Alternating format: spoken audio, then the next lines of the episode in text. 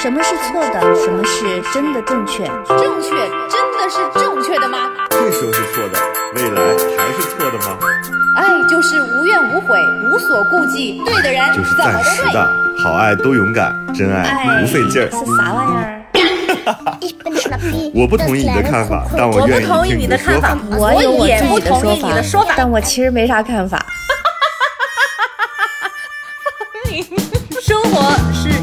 吵不完的架生活是永远吐不完的槽活。是永远翻不完的山。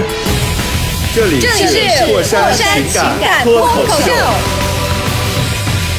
我是个知性的女子，我是方玲。我是永远都对的周我周。是普通人丁丁张。Hello，大家好，这里是过山情感脱口秀，我是丁丁张。大家好，我是玉州。大家好，我是方玲。嗯，我在想我们这个开场啊，每次都是这样，然后偶尔我加一两句，咱以后是不是也按照短视频的方法，上来就说，也不介绍自己是谁，也 不 讲这几句话浪费了你很多时间吗？请问，我觉得，打招呼，我觉得今天真正浪费时间是你的这个提议。你要没这提议，咱就早就进入主题了。短视你这提议频的方法倒真是废话。直接上来说，你你示范一个呗，我就想听听看，你就让大家也评评理。就如果说我们现在三二一开始了，有那么急吗短视频的时候，我我们试试看啊，三二一，哎，我跟你说今天跟大呀，家说这个事儿啊，真是。算了很奇怪，真的很奇怪。这个而且我们得是倍速的，就是我现在我现在读一段啊，就是就我们做一个二点二二倍速的，你这样的话你就能感受一下，就是短视频是什么节奏，我们这种老派的电台是什么节奏啊？他这样的，他说。短视频说，今天说的是这个一九九八年的男生，我和我的前女友在一起四年了，今天刚分手啊。事情是这样的，我跟他大概认识几天，但间吗？金长，你要赶时间，咱就今天先别录行吗？别影响咱节目质量。有那么着急吗？节奏那么快就？兼听则明嘛，在短视频的时代，就是应该顺应一些短视频的方法。因为最近老有人跟我说说，丁一章你赶紧去开抖音啊，丁一章你赶紧去这个搞这个搞那个。我最后送他五个字：管好你自己。嗯，我觉得这么周深，就是我 不想惯这毛病，就是因为我个人，我不知道是因为是不是岁数到了一定的年纪，可能接受新鲜事物会有一点，但是我我我我自己有点不认为是那个原因，我认为是一种生活状态的不认同，就是，哎呀，就是我我是觉得，就是生活节奏那么快，是我自己打心眼儿里头不是很认同的一种那个节奏和方式。嗯，嗯，反正我是每天看微博呢，最近因为有疫情的关系，看微博就每天非常生气。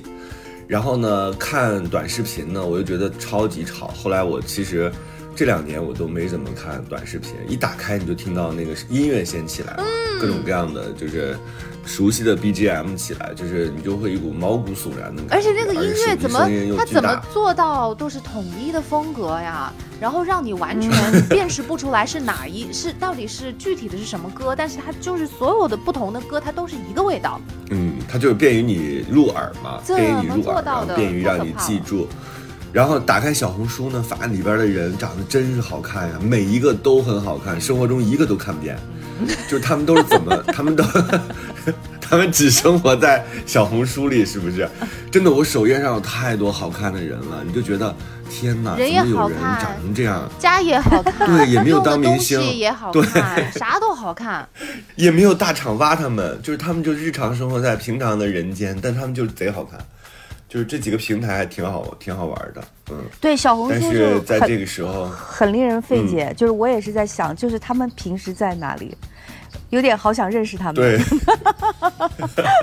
怎么办？大家可以跟我们在弹幕上互动一下啊，就是留言一下，你认识小红书上好看的人吗？真可以推荐一实的啊下给，我对们啊，，就真让我们 真实的，对，就是拍出来就是那么美，然后睫毛哎像图片一样，睫毛算吗？嗯，睫毛算吧，但是对。哦，但是它它不是你刚你刚刚说的那个意义上的，就是那种类型的网红。对对对对对。对，因为他是属于把这个，比如说花草啊，嗯，他的家呀，他的院子呀，把这些东西组合到一起，它是一个整体的画面。但是有些人就纯是脸好看，但他也没有出道，然后他也有一些粉丝和点赞，就是这些素人，他们怎么就那么吓人啊？就是感觉生活中根本看不见。所以今天中午我们录完音之后，跟方玲去三里屯转一圈，看看能不能找到一些好看的人。现在大家都戴着口罩，也看不见。哎，好看不是戴着口罩就更好看啊！对，那个你想象，因为你想象他下半截儿长得是那样的，而且就是口罩，它能够让所有的人都变成瓜子脸，就是那个下巴是尖的，嗯，所以就会对其实修饰亚洲人的面孔。反正西方人我真、嗯真没觉得这个口罩有多大的帮助。哎，西方人的口罩会不会大一些？戴起来的时候可以空一空，因为他鼻子高嘛。一样的，一样的，嗯但是他们戴起来感觉就是没有亚洲，就是没有那么加分，我也不知道为什么。就这个五官的特点，嗯口罩好像更偏向于对亚洲人更友好一些，亚洲人戴起来就很好看。然后西呃、嗯西方人他们戴起来就就没有亚洲人那么惊艳。他们老是不好好戴，他们总嗯是戴在鼻子下边，然后或者戴在下巴上。嗯，行吧，我们回到我们的主题啊，今天我们依然要主题解是决一个男生的问题，但这个男生的问题有点长啊，他写给了方玲，就让方玲来读。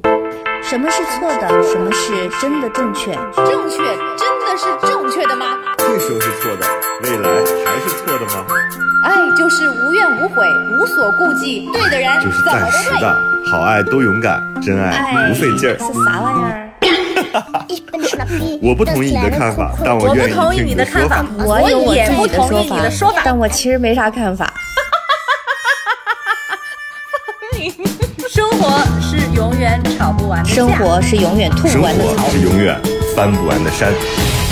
这里这里是过山情感脱口秀，我是个知性的女子，我是方玲。我是永远都对的，周我周。是普通人丁丁张。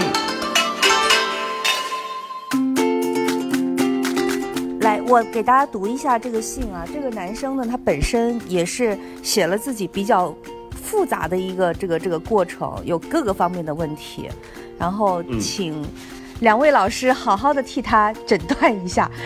中间我会隐去他一他一些这个桥段哈，你们看就行了。你干嘛大家好隐去？观众要不是因为听众要知道，因为因为涉及到桑丹，哦哦，你这都已经说了啊，然后你说今今天这个笑话里涉及到了桑丹，然后又不讲桑丹的事情，别人以为他写的桑丹什么呢？你就写，我说我讲，嗯，好的，好的。大家好，周周、方林、丁丁张，你们好，我是一个双非学校研二电子科学与技术的一个学生。什么是双我身高一九五，我实际上也不知道。但是他的呃他的正文是第一句话，我身高一九五加。哦，这么高 我，们是，我们是做人工智能这个方向的，哦这个方我也算是过山的老老观众的。我是从桑丹开始，也就是第一期的时候就开始关注这个电台了。中间桑丹走了之后，可能不太适应，就没有继续听了。哎，主要是这一句。那他干嘛不给桑丹发私信？真是，因为那边可能要收钱吧。好像你们这些老师，最近有翻开当我没说。最近有翻开这个电台，很喜欢三位老师在争论之中达到共识，为观众排忧解难的这种氛围。我是一个有蛮多爱好的一个人，喜欢听歌，喜欢唱歌，然后去 KTV 都说我唱歌好听，喜欢打篮球，和我们院篮球队一起拿了两个冠军，虽然我的作用不是很大。你看说的全面不全面哈？而且喜欢游泳，好像好多话 都会说哟，就是他什么都他写。他是不是我们说的那种小红书上的人呀？身高一米九五，做人工智能，然后什么都会，而且老拿冠军。嗯，对，而且他把自己的嗯喜好喜好介绍的好全面。嗯，但是嗯他现在接下来他有个不过啊，不过最近我正在很压抑自己的状态当中度过了一年多之久，这一次鼓起勇气给三位老师留言，希望你们能看到。我这一年来，首先的一点就是对于自己是不自信的，不管是情感方面还是学习研究方面。情感方面是因为我之前只成功谈过两次为期两三个月的恋爱，并且都不是很顺利。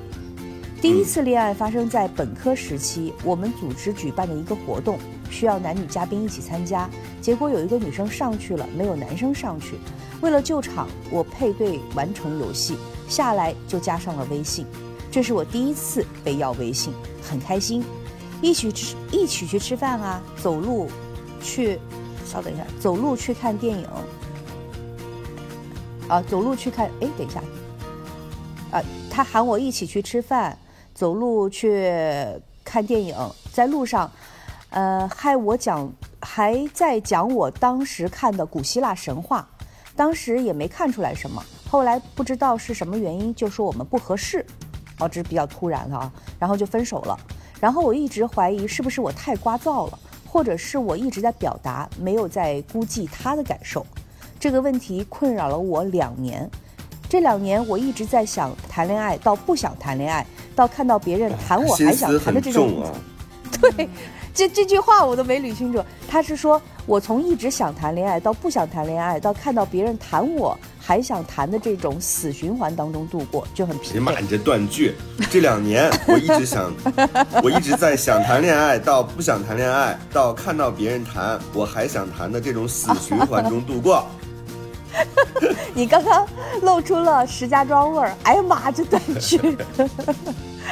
好，之可后能我一米的第二八吧任女，朋友，我一米八，跟他一米九五，差十五厘米，我离他更近一些。王玲，好的，之后第二任女朋友就是我的初中同学。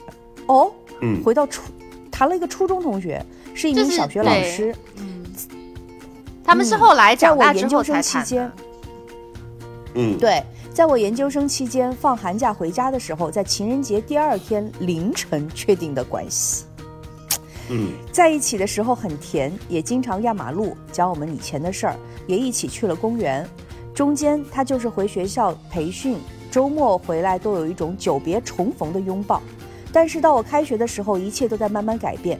一开始我觉得异地恋嘛，就是要多多关心才能长久。于是乎，我隔两天就给他打个电话。结果突然有一天，他说他很讨厌打电话，现在一天到现在一天到打电话就烦躁了，然后没多久就分手了。对他感后面感情事情就就就不太说了，就他这嗯感情有什么很明显的问题吗？有啊，特别明显啊。他的女朋友说说嘛，都是瞬间捡的，你没发现吗？都是一瞬间的事情。对，都是路上捡的。对，他他没有一个相处的过程，他他他是从一个陌生人或者是很久不联系的人，到第二天突然一下就变成了女朋友。他的问题嗯大着呢，最大的问题就在这儿。所以他完全嗯没有一个嗯跟他、呃相识相知的一个过程，那当然后面不合适的几率就大了呀。第一个在舞台上是吧？而且还就是一个一个很偶然的事件认识的，然后加了微信，后来就感觉稀里糊涂的，怎么就变成女朋友了？一般的情况下，你会、嗯你会 你会就是对一个人会产生爱慕之情，那你是有理由的，是因为要么是因为他的长相，或者是他的笑容，这也也是称之为一个理由，从来没有说是啊，因为那天没有人在台上，然后我上去了，然后我们就配成了一个对儿了，然后我现在我们就就应该是男女朋友，的这个理由不充分啊。然后还有一些，或者是他工作时候认真的样子，他学习时候的样子，他他举手回答问题很帅，或者他他乐队的主唱，这都是一个理由。但他这种就是，好像是闭着眼睛 就摸到了一个，他这个更好呀，周周，啊？他这个是命运的安排呀，啊命运的安排，命运的安排只是说在人群当中你们相识了，但是并不并不代表、嗯。就是能够命运也能送你们走 走进就是走很长的或者很很很合适的一一条爱情之路，或者是甚至是步入婚姻殿堂的路。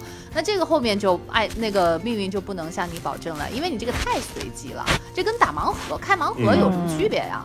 那所以我觉得他大可不必因为这个而去没有自信，因为因为你这个太随机了。他这不算谈恋爱，他不算谈恋爱，对他只是跟女生接触我觉得。对，对感觉这个男孩内心虽然身高很高啊，然后也上学上的很好，然后各方面都不错，但是他在情感这件事情上好像还是比较稚嫩的。太着急了。说稚嫩一点也不为过啊，你也不要觉得稚嫩是一个讽刺或者是一个就是让你觉得不舒适的词，就是有很多人他在情感处理上，面对爱情的时候，面对这个呃很多事情的选择上，他就是没有处理的方法。所以整个看下来，感觉他这两段恋爱被他称为恋恋爱，甚至还折磨他，但其实都不算。那对方如果，嗯、他不喜欢你，他其实是有选选择跟你不在一起的权利的。不是所有的恋爱都要从就是从始至终啊，必须有一个这样完整的过程。人家觉得你太高了，可能也就跑了，对吧？觉得你气味儿不对，也就跑了。觉得跟你谈不到一起，也有可能就跑了。那你总得让人家有选择的权利。所以对于你来讲，这两次我真的不不觉得是恋爱，因为他根本没有到深入接触的那个阶段，都是一个浅尝辄止，刚刚看到或者是刚刚连手都没拉的那种状态之下，我觉得他不应该来定性为恋爱关系，他还没有形成关系呢。他根基没有打得特别。好，他没有打基础。对呀嗯。嗯，你太太急于去先去定义这是一个什么样的关系，我觉得他可能是算是一种不成熟的表现吧，他可能还不太知道怎么样去认识一个人，或者是从哪些方面去评价一个人，去去看一个人，去嗯判断一个人，他不知道该看哪一些，所以他现在是还没有找到而。且他稚嫩到嗯，他稚嫩到其实并不知道恋爱的时候应该做什么。你看他描述的这些事情，全都是影视作品呀、或者是小说里写过的他人的场景，他没有自己的场景，对吧？比如说我跟这个在舞台上认识这个女孩，我们俩干了什么事情让我印象深刻？你看他做的这些事情，全都是特别普通的，跟任何一个人都可以去做的事情，对，对，看电影很像一聊天个小孩，儿对，嗯。对对对，而且他也没有，他两个自然人在一起，就是没有任何的根据这个人的不同而做的任何的改变，嗯对吧？嗯，就是没有指向性。嗯就是没有任何指向性，也没有因为这个人他发现这个人喜欢什么，比如说我们俩一起。有一天在这个路上看到了很多植物，于是我们就开始研究到底有什么，呃，是这个叶子是怎么回事儿，嗯那就是非常好的独特的记忆。那个就是、嗯对，就是深交，就是嗯。会、会要走心的，而不是那种蜻蜓点水一般的这种，好像跟路人都可以。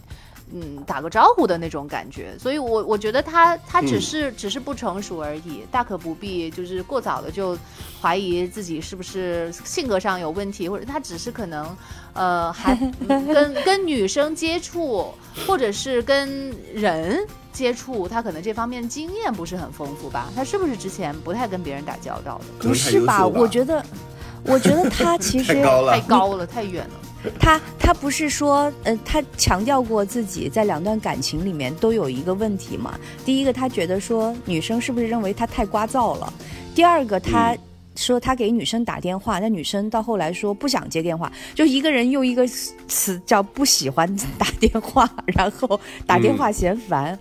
所以我觉得有点有意思的就是他可能有反差感啊。我我因为嗯我回想我小时候，如果在上大学，或者是比如说，呃呃，大学刚毕业那时候喜欢男生，如果一个男生一九五高，会打篮球，篮球打得还不错，然后呢，可能也比较阳光帅气，哦、然后还善 F 良，四那种就是你 你，对你这个你可能觉得生对，对你可能对那个人的想象不是跟你天天唠嗑的那种想象，除非他特幽咋默了。对还应该？对你，他应该对你特别不理不睬是吗？不是不是，除非他讲话特别好笑，要不然一个男生一直跟我讲话，我哎，我坦白讲，我也会烦呐。哎，这不这有点那个，不你管们这种人是什么心态啊？是这样你们是什么天仙呀、等一下，你们是多美啊！不是是这样的？就是 他就是你你爱一个人，跟一个人在一起，你还烦这个人跟你讲话，那你赶紧跟他分手。不是，金一我上，真是不知道你怪不得们这些人，怎么因为想这个年龄阶段的女生，她可能她就也女生也不成熟，她可能也会受一些电视剧的那个影响，比如像 F 四那种，像篮球啊，嗯是吧？就像刚刚那个方玲说的这几个点，个子高高啊。那那都多多少少都会因为这些个理由，然后就觉得哎，谈场恋爱应该也不错，尝试一下看一看是什么样的味道。那那这个可能是给女生最开始的一个理由。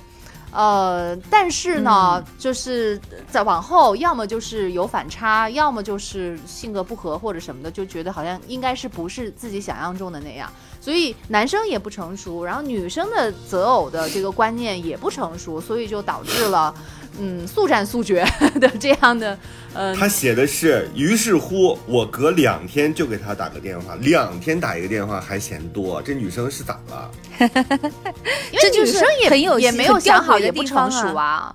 这是很吊诡的地方，真的，因为我我是就表面上他给我们的讯息来判断，就是说他应该是还挺爱表达的一个男生，但是你嗯知道，表达男生跟女生这种初接触、初恋爱的时候，男生表达如果不是特别幽默，不符合他的人设的话，的确是会容易引起女生的这个抵触的。这个真是我坦白讲长一米九现实问题五。，我会打篮球，不不不然后我还会游泳，我还给你打电话，你还嫌我不幽默？你们这不些人，，因为他，因为他不是幽默的设定，因为有的女生就会喜欢那种外表不是特别优秀，那你就然后说但是呢跟人家没关讲话很好玩的人。跟人家说多说少也没关系，是一点关系喜欢这个都没有人，是的，对呀但是这是但是你公平一点，但是这是你不能说好让这男孩检讨一下自己是不是说的话很多，但是又不是够我们在幽默我是在呃，我是在想这个原因，因为不管你承不承认，很多女生在这个阶段的审美和呃这个趣趣味取向就是这样子的。那你就说，那你们女生不对，那是不对，对吧？那你不是还要跟这帮女的谈恋爱吗？就是，就你要知道原因在哪儿嘛，我们就来找帮他找原因嘛，不说我对觉得你这个啊，这位大兄弟，你可千万别听方玲的，你不要去修改自己的这个就是初始设定，没有啊让他修，改，因为你这个很难修改。你不要说好，现在原来大家都喜欢不爱说话的，那我就说话少一点，然后我尽量的就是少表流，不用，你就保持你真实的自己。我反而觉得他这两段当中，他都没有把自己真正的自己保表现得更好。你应该完全保护你的初心，你是什么样就是什么样，这样你才真实、可爱、可信。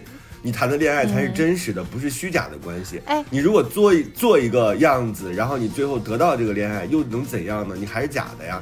你们别忘了，这个男生就是在就是基本上都是跟这些女生见第一面，然后就产生了好感。嗯女生也是第跟男生见了第一面，也也是迅速的产生了好感，所以双方都不是基于对对方的性格的认可，所以才开始了这段感情。所以当然很自然的嗯就很容易在一起，也很容易分开啊，容易那分开，是这样。那那我对。他有觉得可能是那种，嗯。他可能是那种口香糖男孩儿，就是啥意思嗯，黏吗？你吃了就吃的时候很好吃，很容易吃进去，但是吃了两口你就 就没有味道蜡了那你 对你你这个讲话比我 客气多少？不是，是这样，我是我是觉得，如果非得要说啊，就是男生在谈恋爱的时候有没有一些技巧，其实也能说得出来。就比如说你在，你要注意倾听，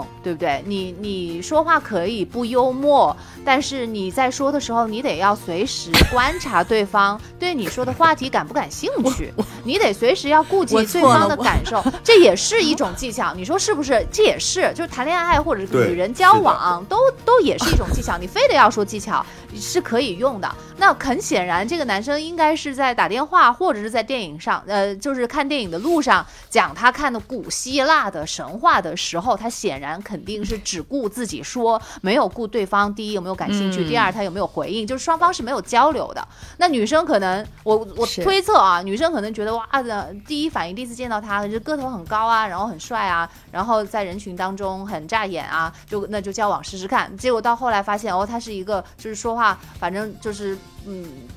不管我感不感兴趣，都只顾自己说，那可能就会觉得很无聊。那确实也是，也也是一个原因吧。但是我觉得，就是如果男孩男孩。大兄弟，我们我们一定不是说你啊，你自己一定要注意啊！我们这是在分析分析这件事情，你不要内心又受到了伤害，因为他比较稚嫩啊。他如果一定要学啊，他就就可以稍微注意一下，因为这真的不是光是谈恋爱，你跟其他的朋友或者是新认识的人到了一个团队，你说话的时候，你做的事情，你当然要顾及别人对方是什么样的感受，这这是做人的一个一个技巧吧，社交的一个技巧。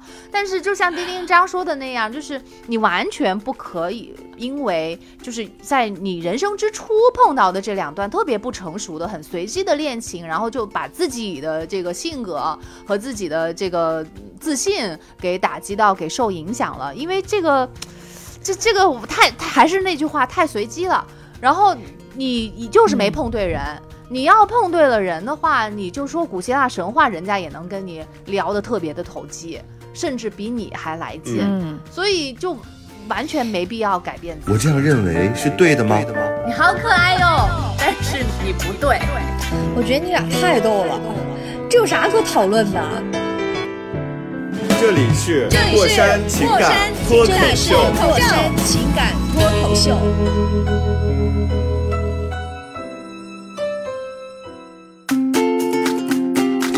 没想到我抛砖引玉，两位老师。还是太你来了你们一道是不是也墙砖墙，一道砖墙。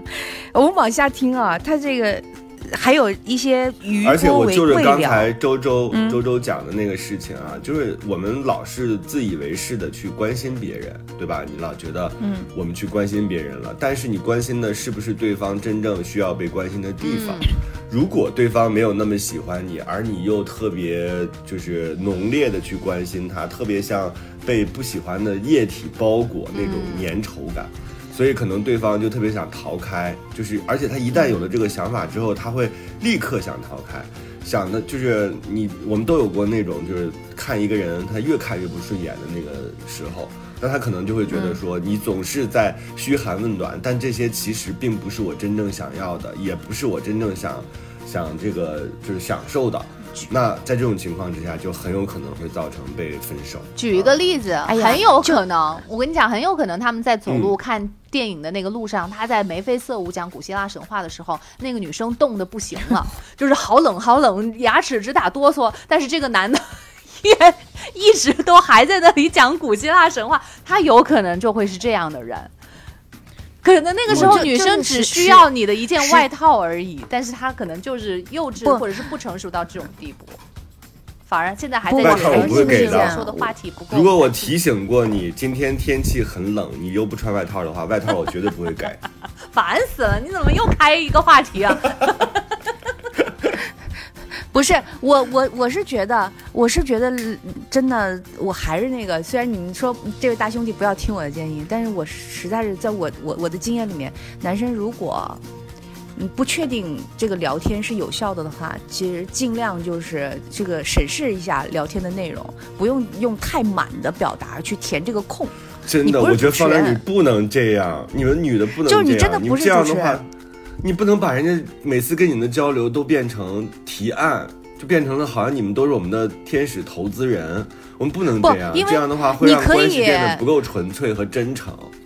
交流是相互的啊，你可以有有的时候适当的空白会让对方去开启话题，嗯这真的是一个应该去做的事情。就你不用一，因为我觉得这个男生啊，他的他其实是比较善良的那种，因为他可能在谈恋爱当中，他希望能够去包裹这个女生，然后让这个女生感觉到他很健谈，然后呢跟他在一块儿很愉快。但实际上你过度的填满会让这个女生产生表达欲的缺失。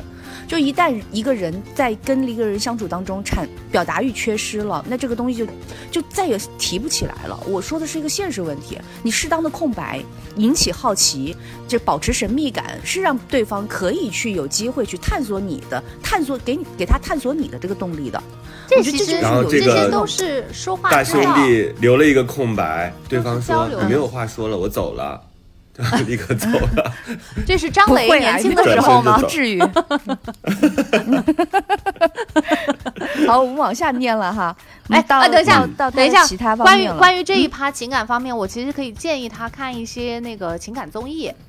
就是像那个什么《爱情公寓》啊，包括国内的，对对对，还有那个《心动小屋》啊，然后现在好像还有一个是，因为它不是有好多反正变着花样，都是那个找不同的那个半熟对半熟恋人，半熟恋人是可能是三十多岁，嗯然后还有女儿的恋你爱，还可以看一些分手综艺，哎对对对看看这些人是怎么失去彼此的。还有一个 特别适合他的是，最近好像有一个是，呃，就是二十多岁出头的小孩儿他们的谈恋爱，嗯就是第一次见面什么的。那个因为我反正我就看了一集，我没有往下看，但是我觉得应该特别适合他，就是他可以从第三方的嗯角度来看一看，绝对里面肯定有他自己的影子。然后别人就是嗯犯了这些很初级的那个错误，你你就你就看一看会有什么样的反应，你自己以后肯定会注意的。我觉得这个对他肯定是有帮助的，吸取别人的经验嘛。嗯，他看了之后说都没有我高。那是 那是，咱咱能不比这个吗？比别的。我们往下读哈。这个嗯男生说，就是感情的事情已经说完了，但是这里面还有一个余波，他是这样说的：之后我们我就被孤立了，之前那些玩得好的初中同学在一起玩也尴尬了。所以这就是这个事情最尴尬的部分，就是不仅爱情没了，他的友情方面也出了问题。之后嗯，我一个最好的朋友还和我一起，我我其实是有点不明白哈，就是他中间这个表达，我不是他只最好的朋友是跟你在一起恋爱了，还是 只有最好的朋友跟他是跟他站在一起，只有嗯。呃只有站在一起，还但是他没有说清楚这个孤立的感觉是什么，就什么东西证明了你是被老家的这些同学们孤立了。好，他说嗯。在学校里面，他遇到了喜欢的小姐姐，也是患得患失。即使我们已经已经一起回寝室很久了，我也不敢表达感情方面的问题，就很痛苦。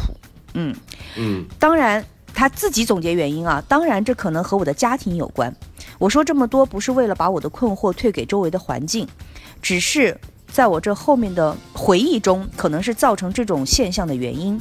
因为家庭里面一直都是我爸爸做什么家务都做了一点，都做了一点点小事没做好，又要被我妈妈吼。嗯，而且之前我爸爸送礼物的时候，我妈妈也觉得是理所当然。这个寒假他们俩闹离婚，我也挺同情我爸爸的，于是就是劝我妈妈。结果我妈说：“你们都说他好，我一点没感觉出来。”于是之后我更郁闷了。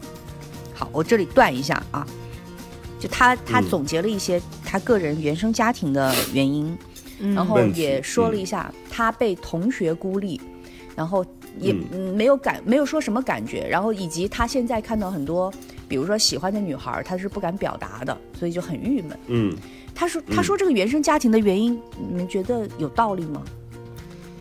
有一点啊，嗯，我觉得会有影响，嗯。会有影响，因为你看起来好像这只是爸妈的事情，但是对小孩内心的这个投射其实并不是特别好。比如说，爸爸在妈妈面前就是一个比较谨小慎微的人，嗯就是一个容易讨好妈妈但又得不到好的这样一个状态的话，其实对小孩的心理影响还是挺大的。那妈妈他一直又是都在这种就是妈妈比较强势、挑爸爸比较弱势的这样的环境中长大，他会下意识的把自己套入到那个状态当中，所以他跟这两个嗯前任啊，所谓的前任沟通的时候，有可能会有这个阴影的影响。当出现了，比如说对方出现了妈妈的这个状态的时候，他可能内心一下就提起来了，这个绝对是有影响的。嗯有影响，而且哦，我觉得他如果讲了这个的话，其实就很好解释了他之前的行为和心理的那个反射，呃，反射，因为对于他来说。嗯，爸爸妈妈是唯一的一个他近距离能够观察到的，就是亲密关系相处样板对相处的那个样板。嗯，所以，所以他很有可能在他觉得亲密关系里面相处，可能就是这样一个模式，就是男生是处于弱势、讨好，像丁这样说的是讨好的，然后妈妈又很强势，然后他是很挑剔的一个人，所以对于他来讲，可能他觉得，因为他很容易把自己带入到他爸爸的那个角色当中，因为他是男生嘛，所以他会觉得我怎么做都是我的问题，他从来不会觉得是所以你看他妈妈的问题。刚才其实，刚才他那两件事儿虽然没有讲的特别清楚，但我老觉得啊，这个大兄嗯弟还是挺觉得自己好像做的不好，嗯。才失去了对方，对吧？你能隐隐藏的从那个字里行间感受到他有一种检讨的心态，嗯。但是其实有的时候你不被喜欢，不是因为你做了什么，是。而是因为你这个人本身。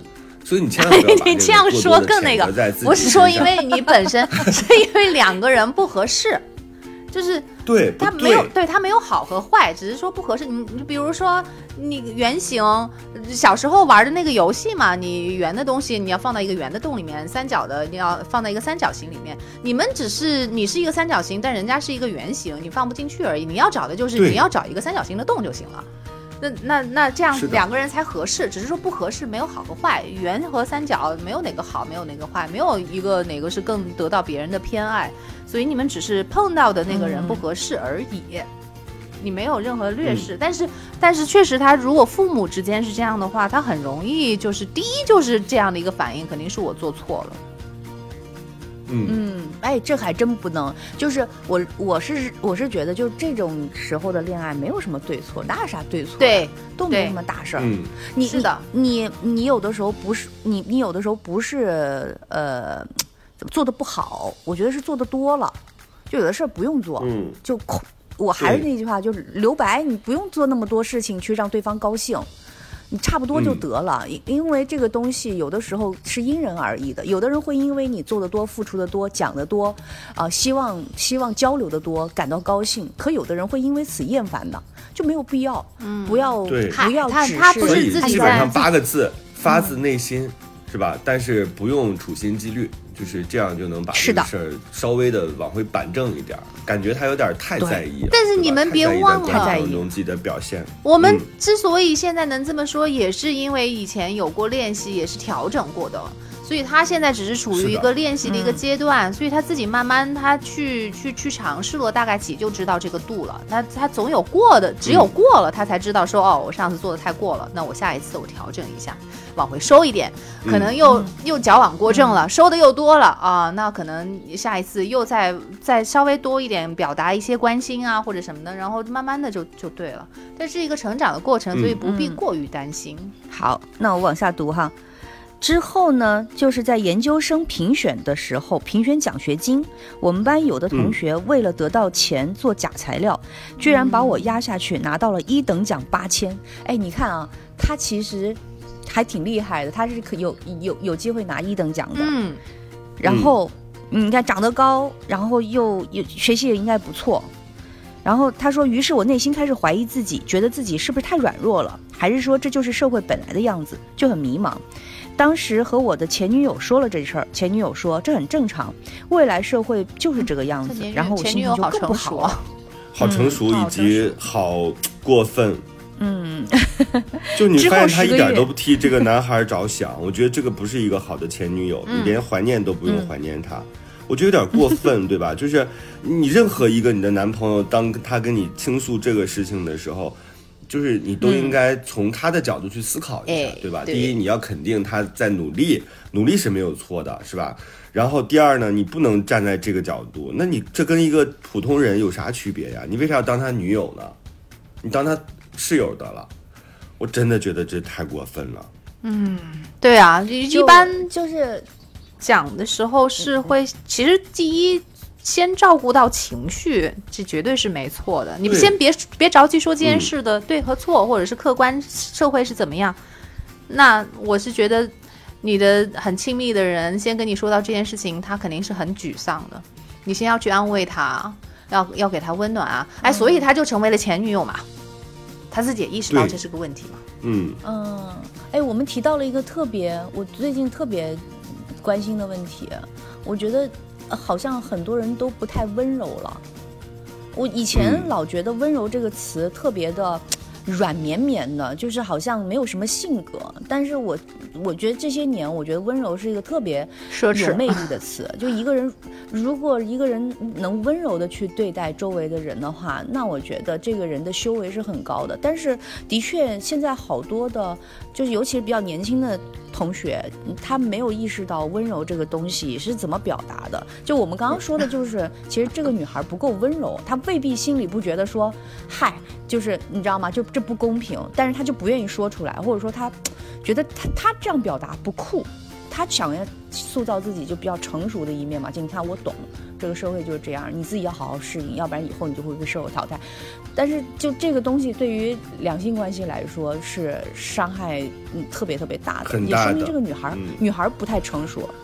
让你们看短视频，两性关系，真的，你你们你们仔细想一下，这个跟短视频有没有关系？看看短视频的人 会会哪哪来的时间去温柔？嗯，就急于站队，急于表达态度，急于给出答案，就、嗯就嗯不想去做一些就是体贴人的这种这种呃动作了。哎，他好吧他也他也是运气不好啊，身边碰到的怎么都是这样的人？嗯你知道，我觉得不应该只仅限于两性关系，嗯不是说我是你男朋友或者女朋友才去做这样的事情。我最近就是，我觉得我为什么能有一些很真心的朋友，是因为我从来不会评判他们。这是第一点。第二点，当他们出现了，比如说类似社会角度上他失败了，或者是他做的事情没有成功，但我明明又知道他很努力的情况之下，我一定是站在他身边陪着他那个人，我不会去安慰人家说、你这不要不要沮丧啊什么的，我绝对不会这不会说这样的话。但是对方只要需要我，我陪他喝酒也行，我陪他待着也行，我陪他干任何事情都可以。我觉得我们都已经有了那个社会评判的标准了，所以才显得我们这些个体的朋友有多么的珍贵。我们应该给出他们更不一样的角度，去站在他们的身边，不要去就是像这个大众或者是像那个俗常意义上的那种眼光去看待他们，这才是朋友的意义啊，张？总，就是一如果定要有这样的东西。如果他找到你，我很想听你怎么样去安慰他这件事情。我嗯首先我不会认为他的失败是失败，我觉得人总是要经历的，你的努力所有的就是结果其实只是一个呈现而已。你过程当中发生了什么，你有没有在过程当中尽全力，你已经很了不起了。嗯，我我一定是这样说的，而且我不是故意说的，我就是这样想的。嗯，你知道昨天还发生了一件事情，是我一个朋友，他之前。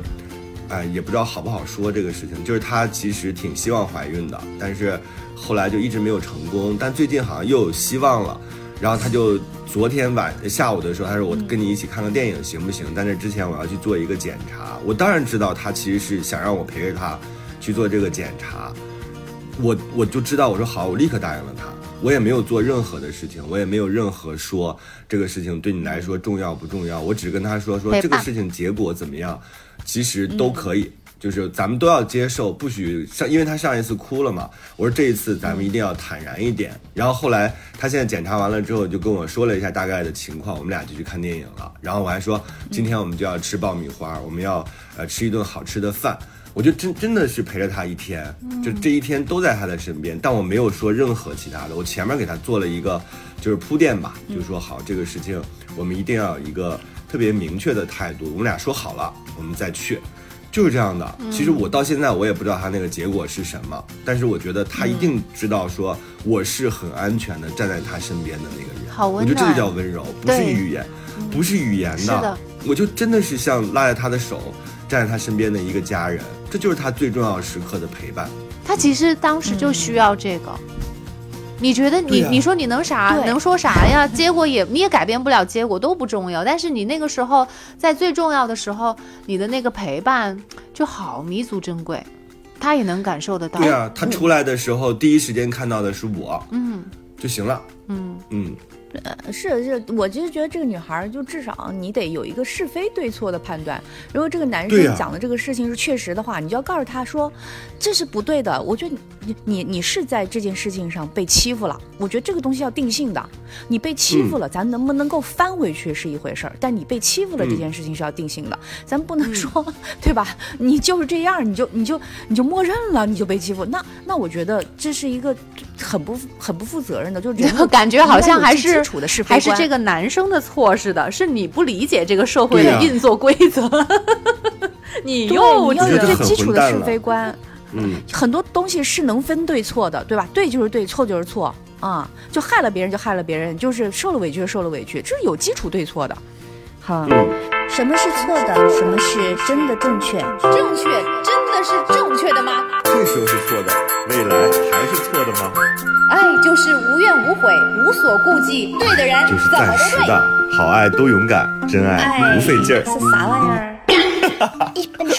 我不同意你的看法，但我不愿意同意听的说你的看法法。，我有我也自己的不同意你的说法。但我其实没啥看法。活是永远吵不完的架生活是永远吐不完的槽活。是永远翻不完的山。这里这里是是过山情情感感脱口秀。我是个知性的女子，我是方玲。我是永远都对的，周我周。是普通人丁丁张。嗯，然后这个男生说，呃，接下来十后十个月他就进入了失望时期，什么都不想干，干什么都觉得累，这就要有点要生病了。之后要嗯上医院检查，对，是轻度抑郁和焦虑症。嗯，就是已经有诊诊断了轻度抑郁、轻度焦虑，接受了一段时间的心理咨询。由于是自掏腰包，中间还中断掉了，所以问题没有斩草除根。嗯，嗯就他其实是接受心理咨询之后，有了一个就是比较，呃全面的结论的。然后他和我的呃，我和我的朋友说，他们要么就是没在听我说，要么就是岔开话题。于是我渐渐的更加封闭自己。再加上我的导师当上了我们学院的党委书记之后，一天到晚忙得要死，没有时间管我们。我们这一届，一个有学长作为男朋友，呃，一个学习能力、自律能力不错，而我对这些都不自信，于是时常嗯贬低自己，应对生活更加焦虑。所以前一段时间又开始整天的焦虑中，焦虑论文，焦虑思维逐渐瘫痪，精神世界一片荒芜。我能不能找到合适的另一半，以及焦虑导师忙学校的事情，担心毕不了业，所以想寻求老师们的帮助。是我自己的问题的话，我也想知道怎样走出来。嗯嗯，哎呦，我的天呐！我看这个我都 我都替他觉得很焦虑。他我身边手心都出堵得慌汗了。真是身边嗯没有一个温暖的人，然后他自己也温暖不了自己，而且最重要、很要命的事情是，他把别人对他的评价当一回事儿，这个真的很要命。他他怎么可能不焦虑呢？而且他想的东西好多哟。他现在这个年纪，我觉得你就想你自己学业的事情就好了。你未来能不能找到合适的另一半，哪是现在你要担虑担心的事情、焦虑的事情啊？这咱能不能放到以后再去想啊？现在是不是过于早了？我严重想同意。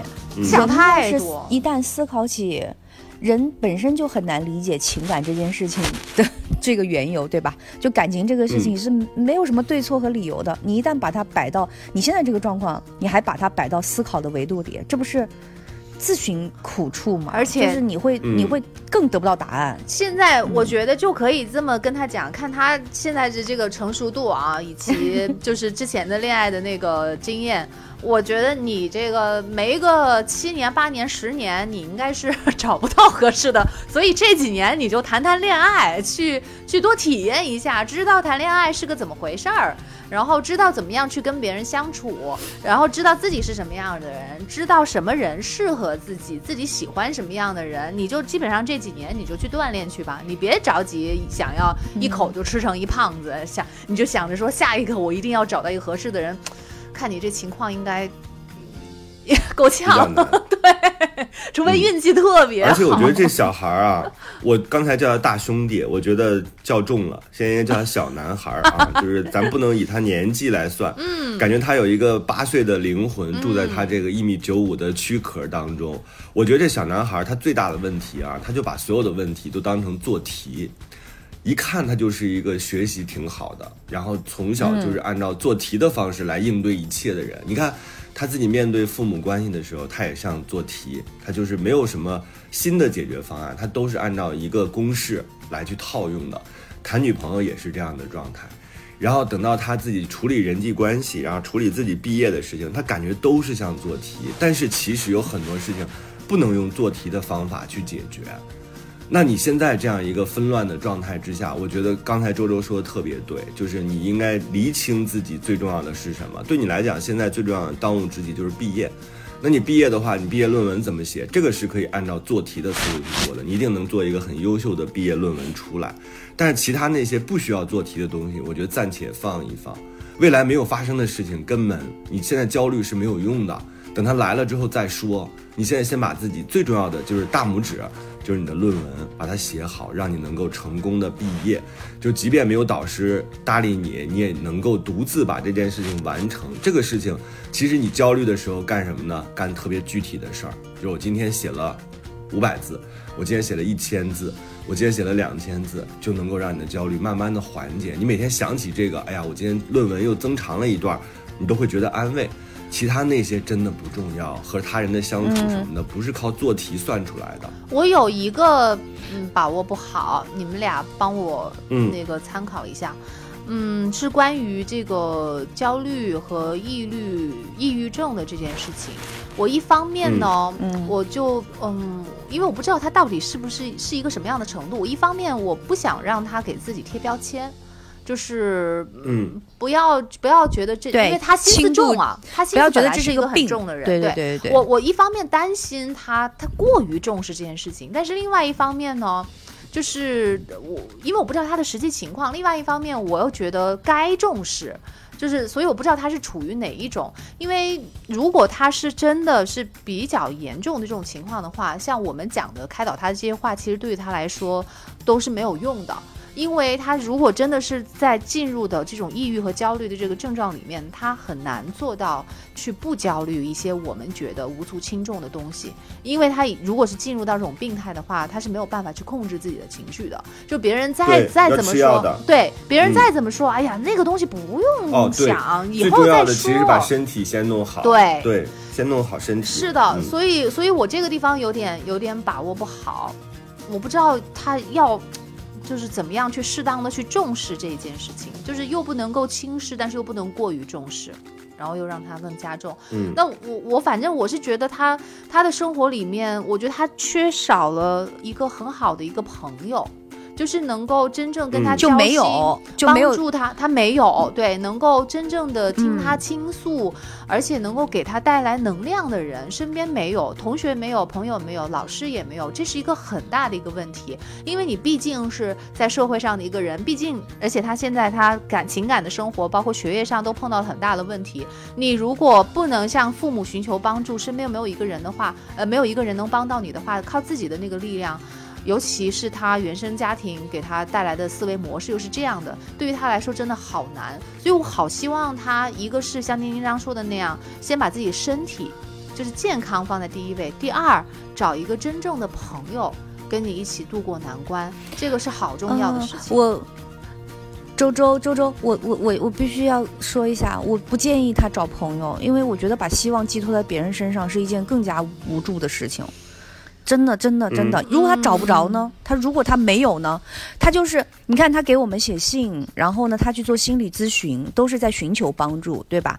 他也特别明确的说了，他跟别人交流的时候，别人要不然就是岔开话题，要不然就是听不进去，就是实际上。我我不能我不能这么一概而论所有的人啊，但是我觉得大部分人可能真的就是自私的，尤其是在他身边的人，可能你是他他身边的人可能觉得他有一点像黑洞，就是讲到讲一个事儿可能就会比较纠结，然后思虑比较的呃深沉重，然后大家也会觉得自己的能量被吸掉了。那如果身边有这样一个人，你是很难这做到全身心的陪伴的。我觉得如果他。一直想要在别人身上找到支撑力的话，这对他来目前的他来说更是一个为难的事儿。他找不着怎么办呢？他找不着，他更痛苦。说为什么一个人理解我的人都没有？我觉得就是自救，就是。我觉得有一个方法啊，不知道那个适用不适用于他，就是你身边的朋友，你都现在没有办法，有点举目无亲的感觉。我觉得你应该适当的去参加一些活动，不管是社团的活动也好，或者健身房的朋友也好。就是你知道，我自己昨天在做直播的时候，突然间有一个。顿悟就是我跟健身教练的关系好，仅仅是因为我们在健身嘛？其实不是，是因为我们俩不同属于任何一个圈子，嗯，所以我们俩的朋友呢交集也不多，嗯，所以我面对他的时候呢，是一个崭新的我。他面对我的时候也是一个崭新的他。我们俩在交流的时候，其实就是熟悉的陌生人。嗯，这种时候呢，当我们说话的时候，对方第一有新鲜感，第二呢，我们有很多倾诉的这个理由，以及我们不会因为我们倾诉完了之后，隔天又要见面感到尴尬。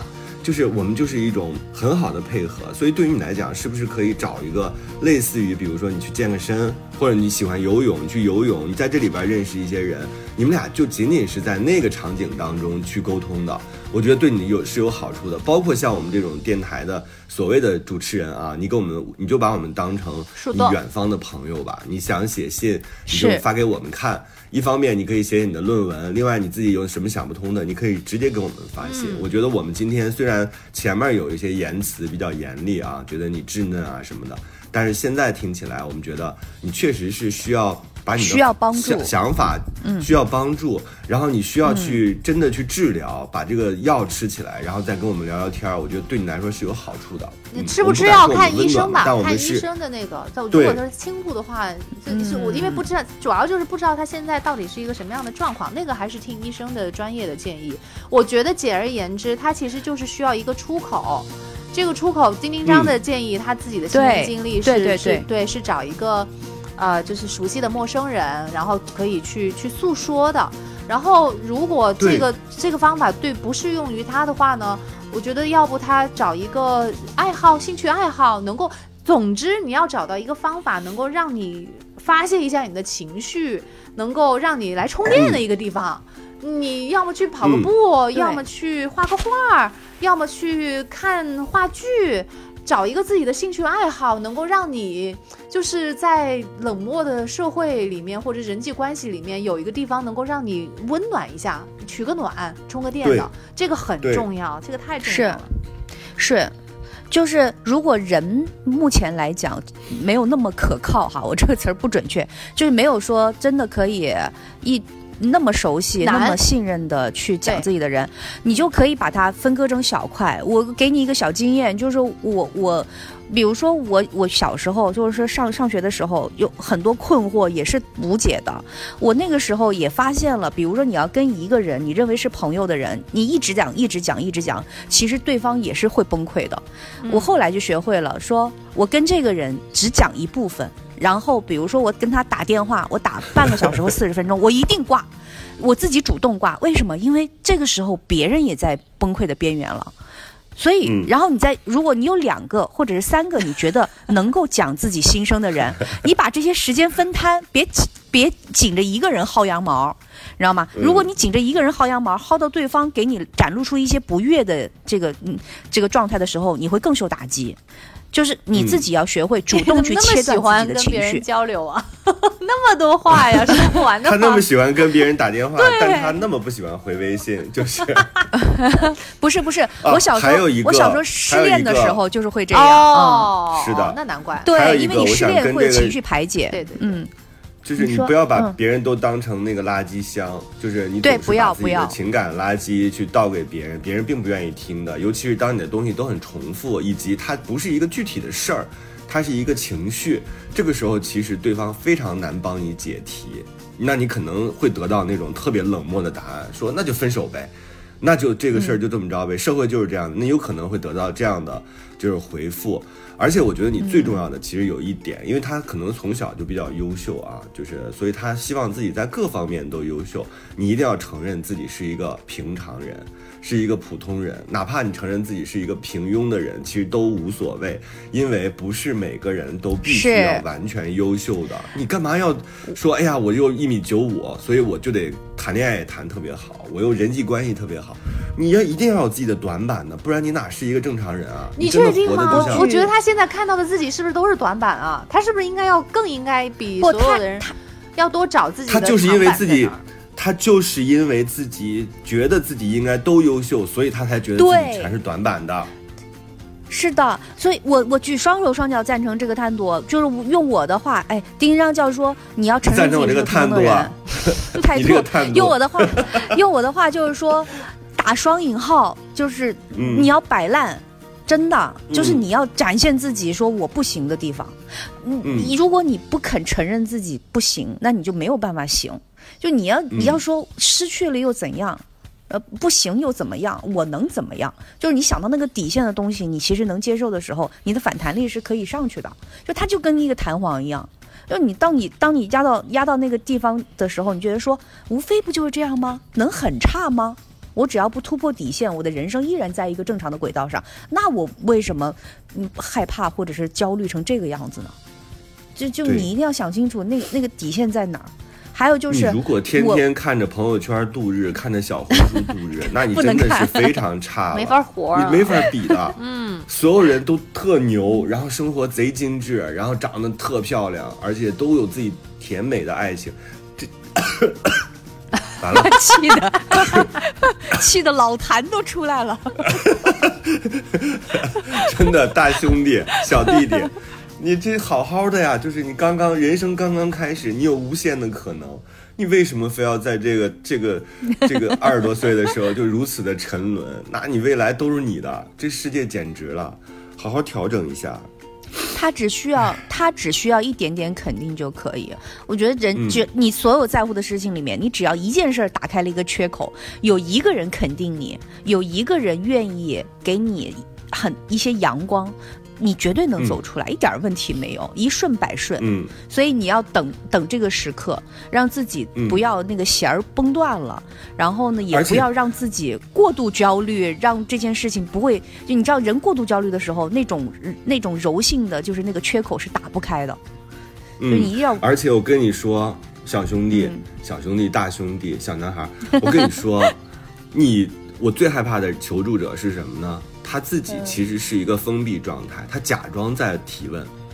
我特别害怕你连一点缝都没给我们。我希望今天这期节目是照进你世界的一缕阳光啊！你一定要给我们缝儿，你不要变成一个什么呢？你向我们求助了，然后我们说的话你一概不听啊！我们就像打在了棉花上，就是完全都反弹过去。你真的就像黑洞一样，把我们所有的话全吸收了，但是一点儿都不领会。这个其实是最难的。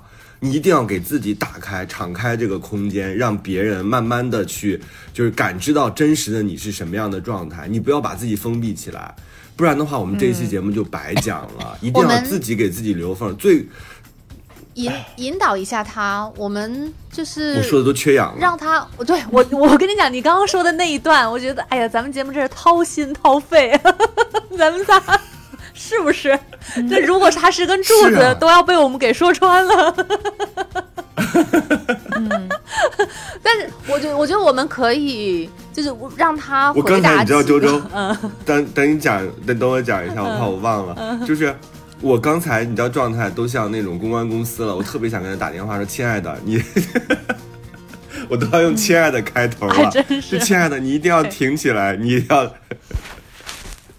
是啊，就是这是好好挂心上的，就是我是觉得嗯。要、我们可以问他，让他回答，他不是爱做题吗？嗯，让他好好回答几个问题。所以我们能不能想几个问题，能够帮助他引导，能够把这个门打开？嗯。我想要问的问题是，让他好好想一想，就是从小到现在，嗯，哪些事情是他自己真正喜欢做的，是他愿意去做的，嗯就是不不求成绩，不求别人的认可。是他打心眼儿里头嗯不带任何功利心，嗯但是去愿意去花时间做的事情，而且就是他嗯做完那个事情，他能够让他能够到一种忘我的境界，能够忘记身边的事和人，让自己非常投入的事情有没有？是什么样的事情？我很想要嗯问他这个，我不知道他能够回答出什么。好，记得给我们回稿啊。嗯方玲你也问，嗯，我就想问一下，就是谈恋爱真的那么重要吗？找一个人陪伴你，去就是就是真的那么重要吗？就嗯，我我觉得你可以问一下，你这个恋爱到底是为什么而谈？如果你而且是不是自己真正想要谈的？感觉他好像是因为别人谈，对我自己也要谈。对别人如果觉得说你你长这么高也挺帅的，学习又好，为什么没有女朋友这件事很奇怪的话，你让他们奇怪去，就不要去把自己放到一个全全能的标准里面，嗯，没有必要。嗯而且你你如果知道说你其实，在情感上这件事情需要呃有很多的要求，比如说你你是希望能够有长长久的良好的、呃非常好的互动关系的，那你就要更加珍惜自己谈恋爱这件事情。你可以去了解，但是不必要说每一件事情都要达到完美，那样只会给自己增加枷锁。你就要问一下，我觉得恋爱在这件事情里面，在你目前的阶段里面可以划掉，嗯，这是我的想法啊。我自己想问，我自己想问他，他自己给我写五个他的优点，写五个他的缺点，嗯是你发自内心的写在纸上的。然后哪些东西是你现在觉得需要改的，哪些东西是你觉得其实保留着也挺好的。你当你写完之后，你会发现说自己原来挺清晰的，其实就是你自我的认知啊，就是自我的认知是需要不断的梳理的。对你不可能说你包括刚才他给我们写这封信，其实他自己等他再回头看的时候，他会发现说里边其实暗藏着这些东西。但是我觉得他应该去主动的写。当你写了之后，你就说啊、原来我不自信是因为这个。但这个东西是不是你不自信的根源？我觉得你要再重新去看。你回看的时候，你会发现说有很多不一样的角度。你把这个东西，我们刚才三个人跟你出的这几道题，你做完，我做完之后们头一次再跟我们布置。作业耶，布置了家庭作业。对。对，保持互动，嗯。保持互动，嗯。大兄弟，因为大兄因为虽然我们对，因为我们我们会持续关注你，我们希望就是像你这么优秀的男孩子，能能有一个呃，就是至少过得呃比较阳光的不那么艰难，我觉得嗯对，不那么艰难啊啊！虽然我们比较想想远，他自己，生活不应该他自己躺在研究生研究生院的那个小床上，脚都伸出去了床半米，然后然后他打篮球、游泳，然后他成绩也挺好，然后他天天特别苦恼，你就觉得这个嗯特别不合理，对吧？就是那你一定要站起来，然后优秀给我们看，然后不要辜负辜负我们对你的这个期望啊！就是虽然你也不一定非得特优秀，所以你你这就这，我真的是急死了，我都缺氧了。没事儿，我们让他，我会叮嘱他听这期电台，然后跟我们分享他的一些接下来的这个这个过程吧。就希望他能够慢慢的从这个音乐里面走出来。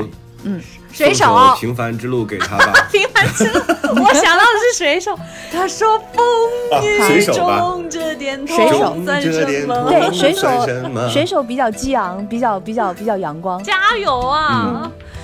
加油！听见水手说，他说风雨中这点痛算什么？没不要问。年过四旬的人都得要唱一在养成了一个坏毛病，就是说他他现在每次说我们最后上，他非得唱一段儿，你知道吗？非得要唱，是太久没有去非得强迫我 KTV 们了吗当听众。你你这么暗示我们，我们还不领会。但是我跟你们讲，我在我四十嗯三十岁之前，我都觉得自己唱歌还可以。那天我心血来潮，就是健身完之后没事情可做，然后我说我今天一定要唱一首就是王菲的那个《如愿》，因为它真的很好听。然后我就点开了这个一个 A P P 唱歌的，我就录下来，录完了一听，真难听啊，就是每个音都不准。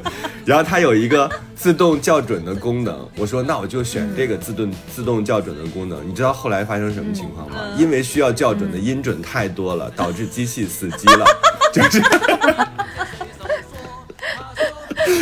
好吧，但是我就从来没有过这么大的工作量，直接罢工。对，我就认可了自己这一点。哦，原来我是一个唱歌不好听的人。你知道我后来就转变成什么了吗？我还会唱，但是呢，我自己就会认为说，唱歌好听真的是一件好了不起的事情。我就欣赏他们，我哎不会因为我唱歌不好听，我就感到沮丧。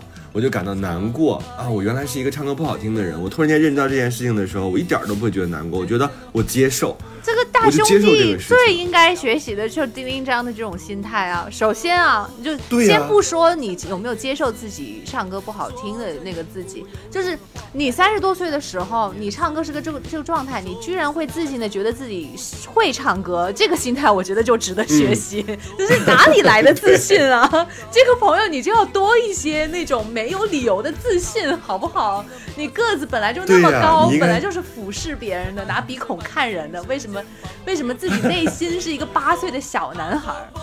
大可不必。对呀、加油吧！嗯，加油！把这首水手送给你。嗯，我们下期见。下期看他的作业啊，拜拜。拜拜。中这点痛算什么？擦干泪，不要问为什么。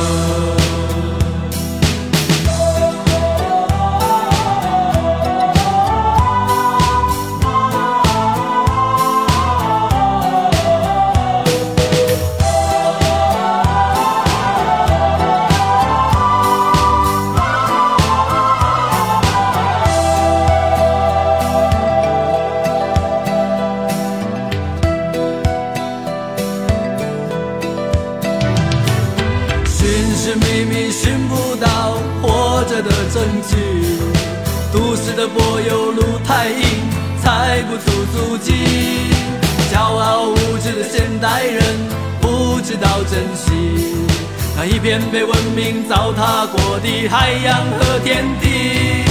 只有远离人群，才能找回我自己，在带着咸味的空气中自由的呼吸。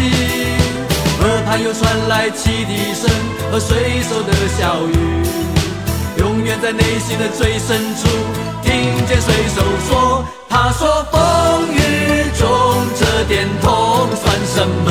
擦干泪，不要怕，至少我